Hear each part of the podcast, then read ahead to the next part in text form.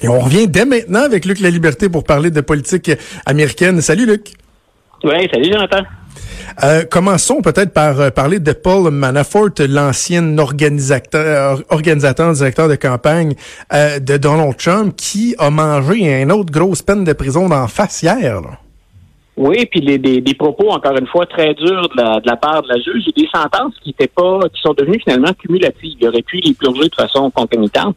Mais la juge a dit, j'espère d'abord que vous euh, vous regrettez plus sincèrement que ce que vous me démontrez, les gestes que vous avez posés.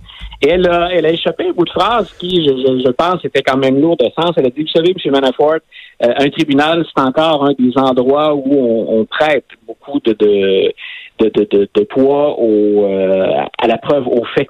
Donc, elle a dit, écoutez, si, hein, grosso modo, ailleurs, les faits ou les fake news dominent, les faits ici dominent devant les...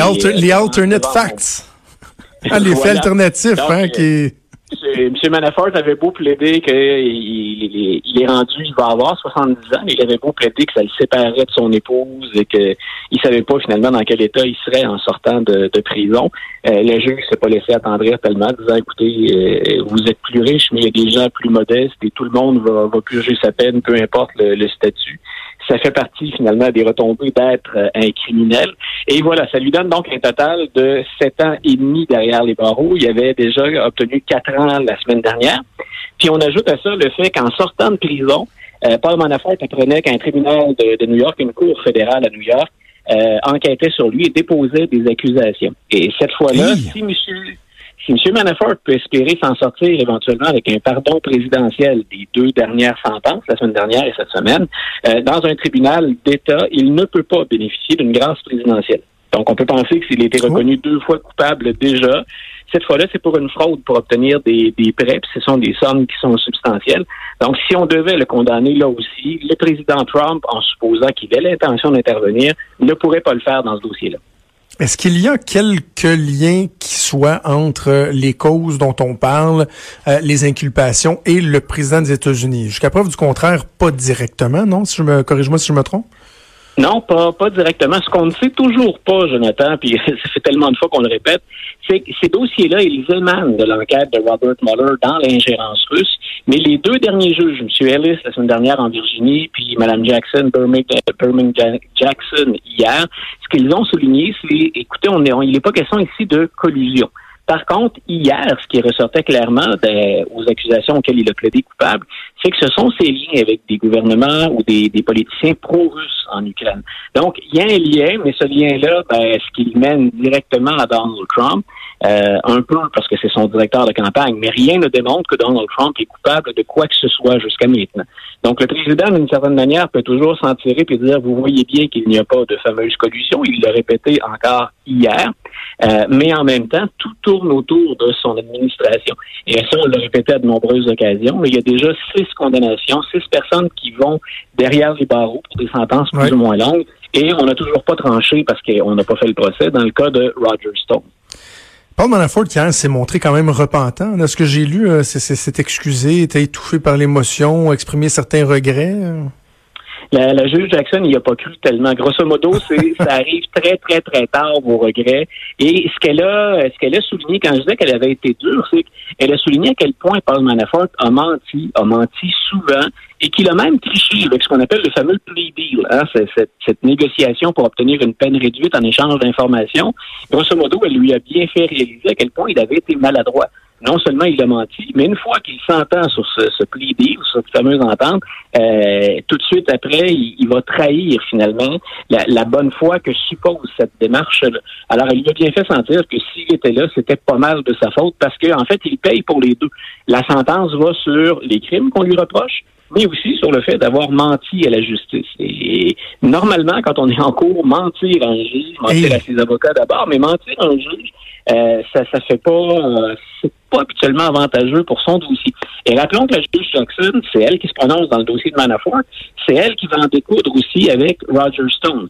Donc, elle sait très, très bien ce qui se passe dans ce dossier-là. Elle était très au fait, bien entendu, du jugement de son collègue Ellis la semaine dernière. Et elle sait qu'elle va devoir confronter une nouvelle fois Roger Stone, à qui elle a imposé un baillon. Donc, il ne peut plus officiellement s'exprimer, M. Euh, Stone, euh, sur les réseaux sociaux. Donc, elle a une bonne idée du genre d'individu avec lequel on, on fraye. Puis, ce sont ces gens-là qui évoluent autour de la Maison-Blanche. Parlons des démocrates maintenant. Luc, ça y est, c'est fait. Beto O'Rourke qui confirme qu'il va se lancer. Pas comme si c'était une surprise, mais quand même, il devient officiellement euh, un gros nom. Euh, veux-tu commencer peut-être par nous le présenter? Son nom euh, fait surface une fois de temps en temps, mais pour les gens qui sont peut-être moins familiers, qui est-il, Beto O'Rourke? C'est un, c'est un assez jeune politicien qui n'a pas une très, très longue expérience. Il, a 46 ans. 46 ans, c'est jeune pour un politicien qui aspire à, la Maison-Blanche début de la quarantaine jusqu'à la, cinquantaine, à l'orée de la cinquantaine, c'est considéré comme très jeune pour diriger les, États-Unis. Euh, M. O'Rourke, c'est, on, on, va probablement lui ramener ça. il s'est démarqué dans ses études universitaires. C'est quelqu'un qui avait son propre band de, musique. C'est de la musique punk euh, que préférait M. O'Rourke. Et à un moment donné, il va s'aligner tranquillement sur le... Oui, alors ça risque d'être plutôt sympathique. Si, si on aime ce côté-là qui fait un peu plus potin puis qui fait un peu plus populiste, de se rapprocher des gens, O'Rourke devrait en, offrir pour, euh, pour son argent à ses partisans. Euh, là où ça se complique un peu, c'est que oui, il a fait de la politique. Il va même être élu trois fois à la Chambre des représentants. Mais avant son opposition à Ted Cruz aux élections de 2016 pour le Sénat, à la Chambre des représentants, à peu près personne n'a quoi que ce soit à dire sur le bilan de M. O'Rourke. C'est-à-dire qu'il ne s'est pas euh, démarqué ni d'une façon ni d'une autre. Il n'est pas à l'origine d'une politique très, très euh, ni progressiste, ni spectaculaire. Euh, c'est quelqu'un qui était, on, le dirait en très mauvais français, low profile. Donc, c'est. Alors, on était un peu étonné quand il se lance en, en 2016 qu'il fasse aussi bonne figure contre Ted Cruz. Et si c'est attribuable à, un certain charisme que s'est découvert M. Monsieur, monsieur O'Rourke, c'est aussi attribuable au changement démographique qu'il y a au Texas. Euh, je l'expliquais avec euh, Benoît Dutrisac ce matin. Le, Texas est en train de changer. Et dans les zones urbaines, il y a de plus en plus de démocrates qui parviennent à se faire élire ou à se démarquer. Et dans la confrontation avec Ted Cruz, c'est ce qui est ressorti tout de suite. En fin de soirée, quand Cruz a rattrapé puis dépassé M. O'Rourke euh, pendant la soirée électorale, il le faisait dans des zones rurales très, très conservatrices. Donc, M. O'Rourke, il a, a son charisme personnel, mais il y a aussi ce changement-là, c'est cette relève finalement plus progressiste qu'il y a dans les zones urbaines. Maintenant, donc, à 46 ans, ben, parce qu'il a chauffé Ted Cruz, il est devenu ce qu'on appelle parfois la saveur du mois. Les journalistes l'ont suivi. Euh, allez-vous vous lancer dans la campagne? Il s'est fait tirer l'oreille. Mais on va l'attaquer très rapidement sur un bilan qui me semble très mince et sur ses liens également avec son beau-père.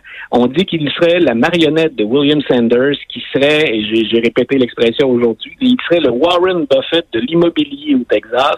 Donc, c'est quelqu'un qui, sans nécessairement atteindre le milliard de dollars en termes de, de, de, valeur, euh, c'est quelqu'un qui a des poches assez profondes, qui a un portefeuille assez épais et qui va normalement appuyer son gendre dans la prochaine campagne électorale. Mais on va faire ressortir ce côté-là. Finalement, êtes-vous manipulé par ce riche homme d'affaires ou êtes-vous votre, votre propre homme, votre propre chef? Euh, ces idées politiques sont où? Parce qu'on en parlait hier avec euh, Richard Latendresse à l'ajoute. Euh, le, constat qui se dégageait, c'est que dans le fond, chez les, bon, on a parlé beaucoup, toi et moi, des, candidats qui sont très à gauche, le glissement à gauche chez les démocrates. Mais disait que vers le centre, il y aurait probablement un combat, si on veut, entre Joe Biden et Beto O'Rourke versus les autres, si on veut. Est-ce que tu es d'accord avec cette analyse-là? Moi, j'ajouterais des joueurs de plus au centre. Il y a, par exemple, Cory Booker ou Kamala Harris qui, on peut les mettre parfois à gauche parce qu'ils tentent, les deux candidats, de, de, plaire à tout le monde actuellement. Mais c'est des gens dont on pense qu'ils vont être plus près du centre que de l'aile progressiste. Puis en fait, ils font contre mauvaise fortune bon cœur pour se faire connaître puis pour engranger des appuis. On est plus progressiste actuellement dans le discours qu'on l'a été dans les fonctions qu'on occupait précédemment. Dans les deux cas, ils étaient au, Sénat.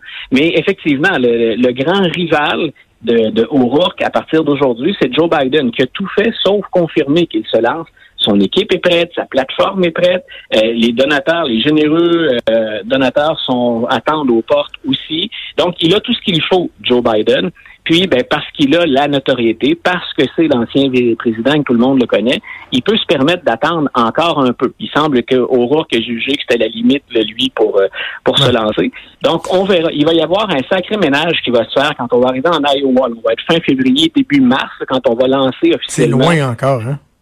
C'est encore loin, voilà. Et il y a des candidats déjà, on va le voir, ils sont, ne serait-ce que des gens du parti, ils sont 12 actuellement. Il y a plus de candidats que ça, mais des gens qui sont déjà dans le parti, il y en a une douzaine. Euh, tous ces gens-là ont des, portefeuilles ou des trésors de campagne qui sont pas qui sont pas égaux. Il y a des gens qui peuvent survivre un certain temps, qui peuvent aspirer un revirement de situation, mais déjà le premier en Iowa on va sentir des limites très, très évidentes pour plusieurs candidats. Et moi, j'ai hâte de voir rendu là ce que va faire Beto O'Rourke, parce que on le comparait à Barack Obama, et moi, je pense que c'est nettement exagéré de lui, euh, de lui conférer non, c'est ça. Il n'y a pas d'ailleurs les, mêmes qualités. Obama avait d'abord, euh, moi je pense, la meilleure équipe de campagne que j'ai vue depuis que je m'intéresse à la politique euh, américaine. Et c'est un communicateur hors pair. Est-ce que M. O'Rourke, à qui on reconnaît un certain talent d'orateur et un certain charisme, a ces qualités-là, mais à la hauteur d'un Barack Obama? Je pense que c'est tôt pour affirmer une chose comme ça. Euh, J'évoque avec toi le scénario que j'avais en tête hier. Dis-moi si c'est complètement fou, OK? Donc, euh, on pourrait avoir une campagne pour euh, la tête du Parti démocrate où il y a les gens à gauche qui se livrent une, bataille, les Kamala Harris, Cory Booker, ben, Bernie Sanders. Et là, justement, plus vers le centre, une bataille plus Joe Biden et Beto O'Rourke. Et je me disais, supposons que O'Rourke performe bien. Imaginez si à un moment donné, Joe Biden décide de se rallier à Beto O'Rourke et de lui donner une poussée euh, immense euh, qui pourrait lui permettre finalement de se démarquer des autres. Euh, tu fou ce que je dis là ou ça pourrait peut-être faire du sens à un moment donné? Ah, ça veut dire qu'il y aura, là, tu as parfaitement raison, c'est qu'il va y avoir des jeux d'alliance et que ça va être particulièrement intéressant à suivre. Vers qui va aller Joe Biden? Euh, moi, j'ai très hâte de voir vers qui, si jamais il, ne demeurait pas en tête, qu'il ne disposait pas d'une bonne avance, euh, j'ai très hâte de voir vers qui il se tournerait. Parce que moi, je pense que Kamala Harris faisait partie de la filière de Barack Obama.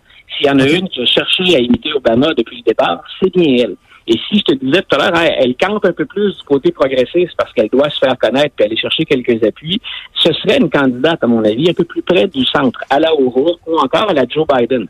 Et comme elle était dans la filière Obama, je suis pas certain que Joe Biden, qui a joué sur les mêmes appuis pendant un certain temps, serait pas tenté de s'allier avec Mme Harris. Surtout que Joe Biden et euh, Beto O'Rourke ont euh, quelque chose quelque part qui leur nuit. Ce sont des hommes blancs. Et le Parti démocrate la joue très, très, non seulement on joue progressiste, mais on joue très ouverture sur la question raciale on a, et, sur, les minorités. On a déjà parlé tous les deux de Pete Buttigieg qui est en, qui est en Indiana et qui a très bien performé euh, dans un débat sur CNN euh, en début de semaine. À South euh, by Southwest. Pardon? À South by Southwest, c'est ça, hein? Oui, voilà, exactement. Donc, il, euh, il s'est très, très bien euh, débrouillé. Il a tiré son épingle du jeu. Il a montré qu'il a montré qu'il pouvait débattre avec euh, des, des, des, poids lourds dans le parti. on a nommé Kamala Harris, on a nommé Cory Booker, Elizabeth Warren, Tulsi Gabbard, qui était à South by Southwest aussi, mais qui, elle, est d'Hawaï. Donc, on, on, va jouer la carte de la diversité, puis on se tournerait ensuite vers deux candidats blancs qui sont pas particulièrement progressistes il y a tout un jeu d'ailleurs autour de, j'ai envie de te dire, un débat sur l'âme du Parti démocrate. C'est clair que le parti souhaiterait faire une campagne plus au centre si on veut regagner les swing states, mais en même temps, on ne peut pas sous-estimer l'engouement qu'il y a sur la gauche du côté progressiste. Et moi, j'ai hâte de voir, il y a bien sûr les, les, électeurs, il y a les membres du parti qui vont être au rendez-vous, qui vont se déplacer, mais j'ai hâte de voir aussi comment les dirigeants du Parti démocrate vont la jouer. La dernière fois, ils hmm. étaient clairement pour Hillary Clinton, puis on leur a fait sentir euh, après euh, vous auriez peut-être pas dû vous en mêler ou vous en mêler à ce point-là. Mais on a tiré très fort vers Mme Clinton la dernière fois. Luc, euh, on doit se laisser et j'ai un cadeau pour toi euh, en terminant. je te présente FOSS, le groupe de Beto O'Rourke. Peut-être qui c'est l'éventuel président, prochain président des États-Unis. Ah, c'est bon. On m'avait dit que c'était mauvais, mais tant que ça. national oh, OK. Salut Luc, à la semaine prochaine. Salut.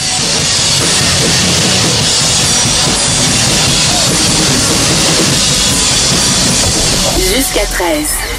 Trudeau, le